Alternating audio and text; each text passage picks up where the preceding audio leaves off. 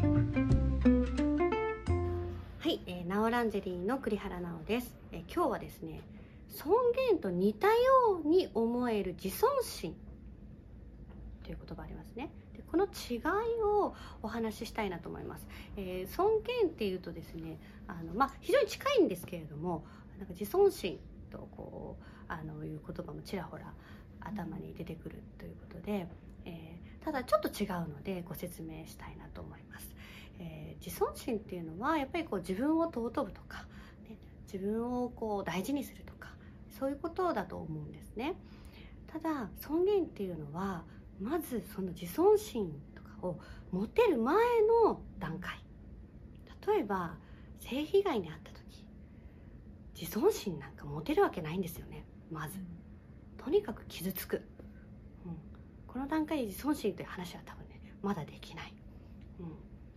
そう。で、えー、まあ、尊厳、あのー、っていうのはもっとその自分がどう生きていこうとかどう心地よく生きていこうとか。で最近すごいこうありますよね。心地よく生きていこう。自分の楽しいことを見つけようとか。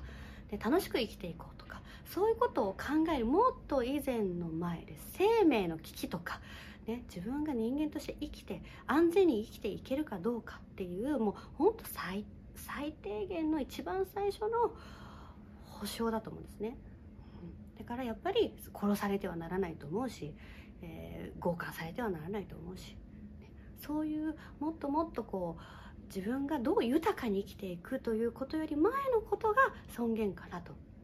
でもちろん重なってるけれども自尊心っていうのは、ね、自分をきちんと大事にして、